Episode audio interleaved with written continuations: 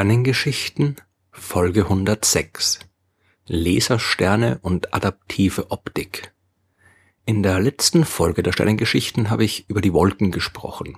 Die mögen wir Astronomen ja nicht so gerne, denn wenn Wolken am Himmel stehen, dann kann man die Sterne nicht sehen und die Kuppeln der Sternwarten bleiben geschlossen. Aber auch wenn der Nachthimmel klar ist, sind die Beobachtungsergebnisse nicht so gut, wie sie es sein könnten dass es äh, bei der Beobachtung des Himmels Probleme geben kann, das war schon ziemlich bald klar, nachdem die ersten Teleskope erfunden worden sind. Schon im 17. Jahrhundert hat der, wie immer recht kluge, Isaac Newton Folgendes festgestellt. Auch wenn die Theorie des Teleskopbaus vollständig in die Praxis umgesetzt werden kann, würde es immer noch Grenzen geben, die mit einem Teleskop nicht überwunden werden können. Denn die Luft, durch die wir zu den Sternen blicken, ist in ewigem Aufruhr, wie man zum Beispiel an der turbulenten Bewegung der Schatten sehen kann, die von großen Türmen geworfen werden, und am Blinken der Sterne. Die einzige Lösung dafür ist möglichst ruhige Luft, wie man sie vielleicht auf den Gipfeln der höchsten Berge über den Wolken finden kann. Das, was Newton hier beschreibt, das ist die Luftunruhe, die von den Astronomen Seeing genannt wird. Die Atmosphäre der Erde ist ständig in Bewegung und wenn sie das gleichförmig tut, dann passiert nicht viel. So eine Art von Strömung, die nennt man Laminar und die findet man zum Beispiel hoch oben, dort wo die Winde der Jetstreams mit hoher Geschwindigkeit wehen. Weiter unten wird's dann aber turbulent. Da sind verschieden warme und dichte Luftschichten, die bewegen sich unterschiedlich schnell, die steigen auf und ab und überall wirbeln kleine Luftzellen hin und her. Das Licht der Sterne muss durch diese ganzen Luftschichten hindurch. Aus dem All, bis es irgendwann in die Öffnungen der Teleskope fällt. Im Vakuum bewegt sich das Licht immer mit der gleichen Geschwindigkeit von 299.792,458 Kilometern pro Sekunde. Aber in der Luft wird's gebremst und zwar unterschiedlich stark, je nach Beschaffenheit der Luft. Im Endeffekt führt das dazu, dass eine glatte Lichtwellenfront aus dem All am Erdboden verzerrt ankommt. Das Licht der Sterne leuchtet also nicht ruhig und gleichmäßig, sondern es flackert. Die Sterne, die scheinen hin und her zu hüpfen und das erzeugt das typische Blinken, das man in der Nacht beobachten kann. Wenn man probiert, die Sterne zu fotografieren, dann kriegt man deswegen auch kein punktförmiges Bild, sondern eben einen verwaschenen, unscharfen Fleck. Die Teleskope, die könnten rein theoretisch viel schärfere Bilder machen, als sie es in der Praxis tun, weil die turbulente Luft eben dem Licht im Weg steht. Unter anderem darum befinden sich die großen Sternwarten, so wie von Newton vorhergesehen, auf den Gipfeln hoher Berge und meistens irgendwo in der Wüste. Dort ist es nicht nur ausreichend dunkel, sondern die Luft ist auch so ruhig wie sonst nirgends.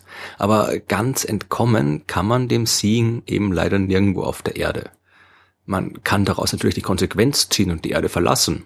Ein Weltraumteleskop wird durch die Luftunruhe natürlich nicht gestört, denn es ist ja im Vakuum des Alls und kann enorm scharfe Bilder machen. Das ist auch der Grund, warum die Aufnahmen des Hubble-Teleskops zum Beispiel so großartig sind. Das liegt am Vakuum und nicht an der Größe des Teleskops. Würde man das Hubble-Teleskop auf die Erde versetzen, dann wäre es nicht weiter bemerkenswert und vergleichsweise klein. Aber Teleskope in den Weltraum zu bringen, das ist teuer und kompliziert. Ihre Größe ist durch den Platz auf den Raketen beschränkt. Und wenn die erst einmal oben sind, dann hat man kaum noch die Möglichkeit, da irgendwas zu reparieren, wenn was kaputt geht, die Teleskope aufzurüsten, nachzurüsten, neue Instrumente einzubauen, zu warten und so weiter. Darum bauen wir weiterhin Sternwarten auf der Erde und haben mittlerweile auch Methoden entwickelt, um mit dem Seeing klarzukommen. Schön wäre es ja, wenn man die Luftunruhe mathematisch berechnen könnte und die Bilder dann nachträglich mathematisch bearbeiten und so schärfer machen kann. Aber bis jetzt hat noch niemand einen Weg gefunden, Turbulenz mathematisch vernünftig zu beschreiben. Das Problem steht auch auf der Liste der berühmten Millennium-Probleme, für deren Lösung ein Preis von einer Million Dollar ausgeschrieben ist. Aber man hat andere Lösungen gefunden, zum Beispiel die adaptive Optik. In den 1970er Jahren wurde diese Technik vom amerikanischen Militär entwickelt und seit den 1990er Jahren wird die auch in der zivilen Astronomie eingesetzt. Das Prinzip dahinter, das ist eigentlich recht simpel.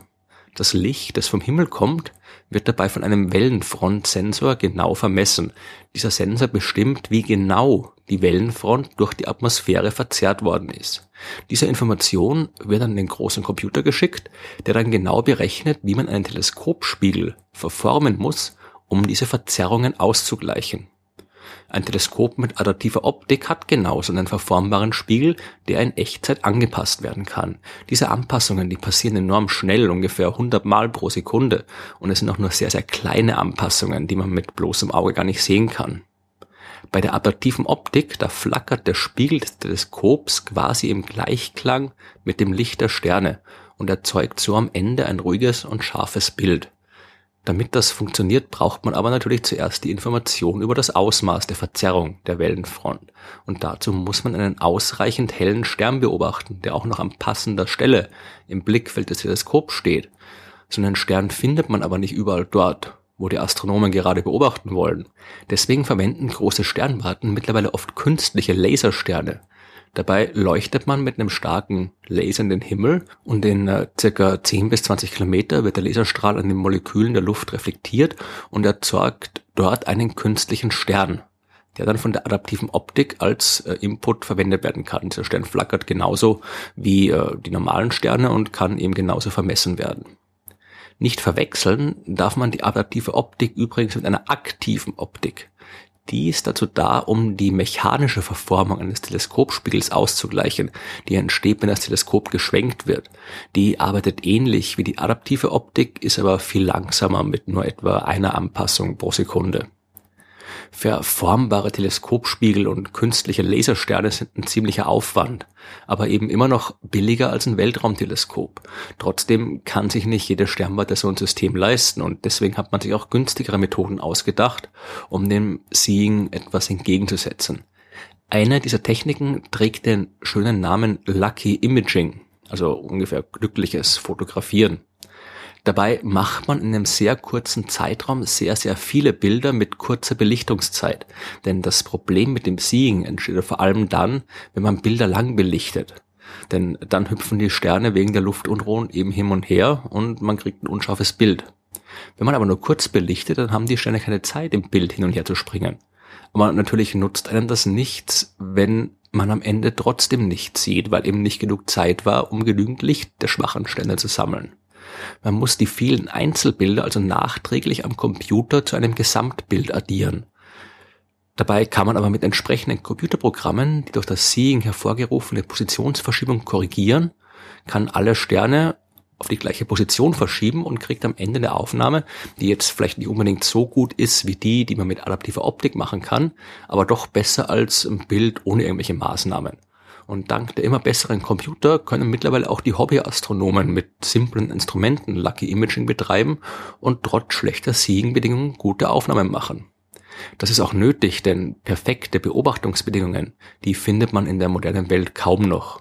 So wie die künstlichen Lichter unserer Zivilisation den Himmel immer mehr aufhellen, sorgt sie auch für künstliche Luftunruhen.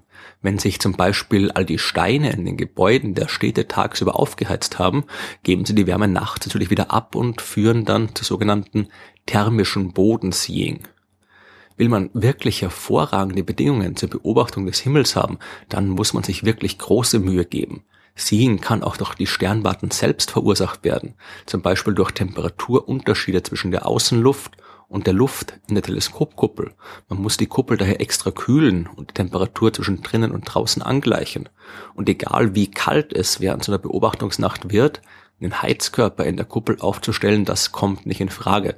Heute ist das nicht mehr so ein Problem, weil die Teleskope sowieso vom Computer aus gesteuert werden und die Beobachter sich in einem abgetrennten Kontrollraum befinden und die Bilder des Himmels nur noch auf einem Computerbildschirm anschauen. Aber als die Astronomen früher noch selbst aufs Teleskop schauen mussten, da mussten sie auch viele kalte Nächte in der Kuppel ertragen. Eine perfekte Lösung für das Seeing gibt's leider nicht.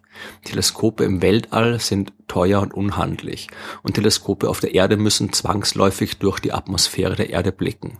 Um daran etwas zu ändern, müssten wir auf eine Welt auswandern, die keine Lufthülle hat. Eine Sternwarte auf dem Mond wäre in der Hinsicht ideal. Aber bis wir Menschen den Mond so weit besiedelt haben, um an lunare Sternwarten denken zu können, da wird wohl noch sehr, sehr viel Zeit vergehen.